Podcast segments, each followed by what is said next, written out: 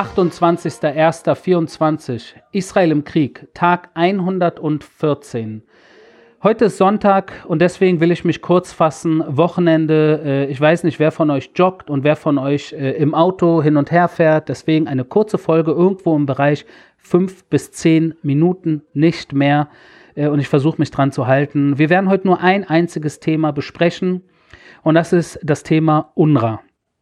Ihr habt wahrscheinlich gestern und heute schon mitbekommen, äh, dass dieses Thema äh, rauf und runter geht, wo auch immer ihr hinschaut, in, in Sachen äh, Nahe Osten, Israel, Gaza.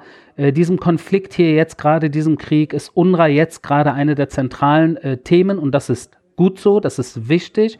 Meiner Meinung nach viel zu spät, viel zu spät, aber better late than never, wie man so sagt. Und endlich ist es soweit, dass dieses Thema angegangen wird, weil seit vielen Jahrzehnten eine Unmenge an Geld in UNRWA reingesteckt wird, um den Palästinensern zu helfen. Und im Endeffekt nehmen wir wahr, dass diese Hilfe im Endeffekt nur Probleme verewigt, nur Terror irgendwie über Umwege mitfinanziert, vielleicht sogar teilweise direkt, wie wir gesehen haben seit gestern, und im Endeffekt UNRWA keine Lösung ist sondern im Endeffekt, um ehrlich zu sein, nur Teil des Problems.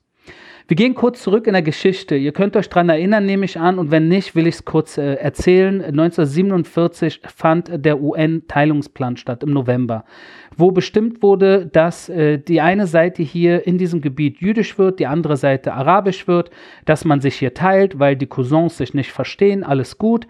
Und dann hätte ab 1947 die eine Seite jüdisch, die andere arabisch sein müssen. Und als dann äh, 1948 im Mai Israel ausgerufen wurde, wurde Israel angegriffen von fünf verschiedenen Armeen aus dem Irak, aus dem Libanon, Syrien, Ägypten, äh, Jordanien.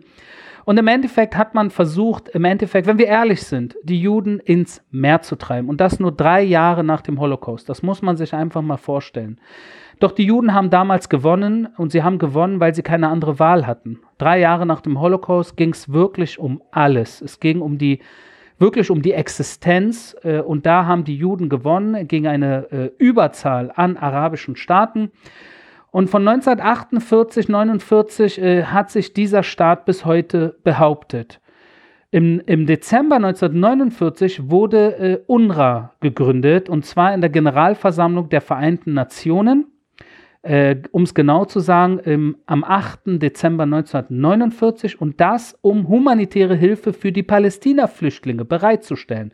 Die Palästina-Flüchtlinge, Palästina war damals ein Gebiet, es war kein Staat, sondern das waren Menschen, die hier gelebt haben, das hätten alle möglichen sein können, Juden, Christen, Muslime.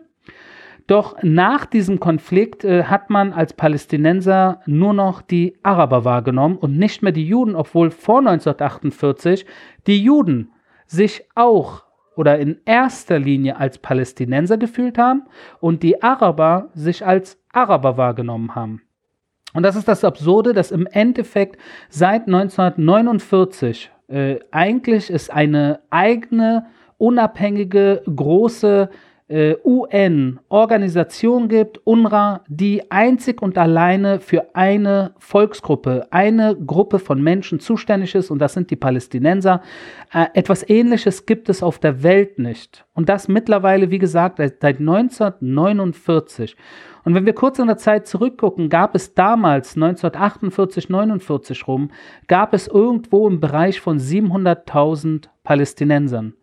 Heute gibt es hier in diesem Bereich äh, ungefähr sechs Millionen Palästinenser, äh, die äh, unter anderem auch von UNRWA unterstützt werden. Mit sehr, sehr viel äh, finanzieller Hilfe jedes Jahr. Und ihr wisst, auch Deutschland ist seit vielen Jahren maßgeblich an der Unterstützung von UNRWA natürlich beteiligt, ganz vorne mit dabei. Wenn ich mich nicht täusche, ist Deutschland äh, das zweit, teilweise das erst stärkste Land in Sachen finanzielle Unterstützung für die Palästinenser. Ich kann nachvollziehen, äh, die deutsche Logik, dass man im Endeffekt äh, nach dem Holocaust, äh, wenn man hier in den Nahen Osten guckt, im Gefühl hat, dass man irgendwo vielleicht mitschuldig ist, vielleicht Verantwortung trägt. Wie auch immer ihr es nennen wollt, ich denke, da gehen die Meinungen auch ein Stück weit auseinander, aber im Endeffekt fühlt man sich irgendwo verpflichtet, sowohl der jüdischen als auch der palästinensischen Seite. Und das kann ich nachvollziehen.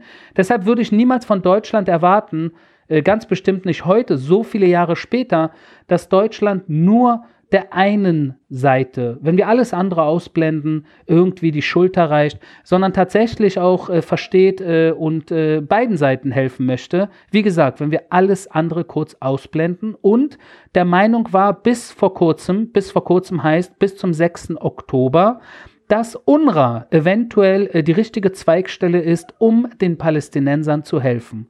Doch wir haben mittlerweile verstanden, dass UNRWA Teil des Problems ist dass UNRWA missbraucht wurde. Jahrelang, dass UNRWA im Endeffekt von Terroristen unterwandert wurde, systematisch. Und es sind nicht nur zwölf Terroristen, die erwischt wurden, die für UNRWA gearbeitet haben. Es ist System. Das heißt, es gibt in dieser Organisation äh, sehr, sehr viele Probleme natürlich. Und warum sollte es das nicht geben, wenn sie in einer Diktatur äh, operieren? UNRWA sitzt äh, in mit Hauptsitz, sage ich jetzt mal, im Gazastreifen. Dort regiert seit vielen Jahren die Hamas. Hamas ist eine radikal-islamistische Terrororganisation, die dort im Gazastreifen die Regierung stellt, die gewählte Regierung seit 2006. Wer denkt, dass UNRWA irgendeine unabhängige Organisation von äh, Briten und Neuseeländern ist, der täuscht sich. UNRWA ist im Endeffekt eine Organisation, in der um die 30.000 Menschen im Gazastreifen äh, angestellt sind, wovon fast 100 Prozent Gazaner sind. Palästinenser aus dem Gazastreifen, die natürlich Bezug haben, äh, mal mehr, mal weniger, manchmal sehr, sehr eng zur Hamas und zum islamischen Dschihad. Und das haben wir zum Glück jetzt aufdecken können. Und jetzt äh, purzelt langsam äh, diese Pyramide in sich zusammen von UNRWA, wo viele westliche Staaten, die seit vielen Jahren sehr viel Geld da reinpumpen, verstanden haben, dass das so nicht weitergehen kann. Der 7. Oktober ist der Turning Point. Und ab diesem Turning Point, 7. Oktober, sollte eigentlich nichts im Bereich Israel und den Palästinensern genauso fortgesetzt werden wie vor dem 7. Oktober. Weil wir festgestellt haben, dass die Hamas, der islamische Dschihad und all diese Terrorbewegungen im Endeffekt nicht nur hier in der, im Westjordanland oder Judäa Samaria und auch im Gazastreifen, sondern leider auch an vielen Orten auf der Welt von den Palästinensern gefeiert werden, unterstützt werden und man solidarisch mit ihnen ist. Und wenn UNRWA Teil davon ist, dann tun wir im Endeffekt auch den Palästinensern nicht gut, wenn wir genau dort weitermachen wie vor dem 7. Oktober. Was jetzt her muss, ist etwas Neues, ein neues System, ein neues System, um wirklich den Palästinensern zu helfen, in erster Linie mit einer Umerziehung. Einer Umerziehung innerhalb der palästinensischen äh, Arena wo die Palästinenser heute endlich äh, akzeptieren sollten, dass Israel nicht da ist, äh, um es zu überrollen oder auszulöschen oder die Menschen hier zu verbrennen oder zu entführen oder ins Meer zu jagen, sondern dass Israel ist da, um zu bleiben. Und wir Palästinenser wollen jetzt auch, wir haben es verstanden, es geht nicht ins Meer jagen, also sind wir bereit, jetzt halbe halbe zu machen. Und dieses halbe halbe hätten sie auch 1947 annehmen können, haben sie nicht. Auch auch im Jahr 2000 haben sie Nein gesagt. Auch im Jahr 2008 haben sie Nein gesagt. Doch jetzt sollten sie im Endeffekt nach diesem wirklich gruseligen Überfall vom 7. Oktober, sollten die Palästinenser um sich von innen umerziehen, äh, zu einer Zukunft, in der sie bereit sind, Seite an Seite mit den Juden, mit den Israelis zu leben. Ihre Gebiete müssen nicht judenrein sein, genauso wie die israelischen Gebiete nicht Araber oder Muslime oder Christenrein sind. Genauso muss es nicht die Realität sein, dass in Jenin kein Jude wohnt, in Nablus kein Jude wohnt, in Jericho kein Jude wohnt, in Ramallah kein Jude wohnt, in Gaza kein Jude wohnt. Das ist eine, eine rassistische und faschistische Realität, die so einfach nicht sein sollte.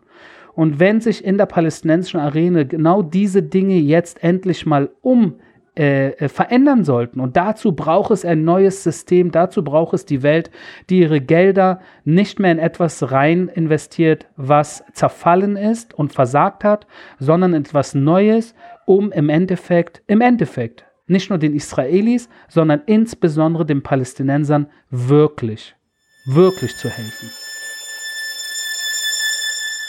Das war mein täglicher Kriegsbericht aus Israel. Wir hören uns morgen.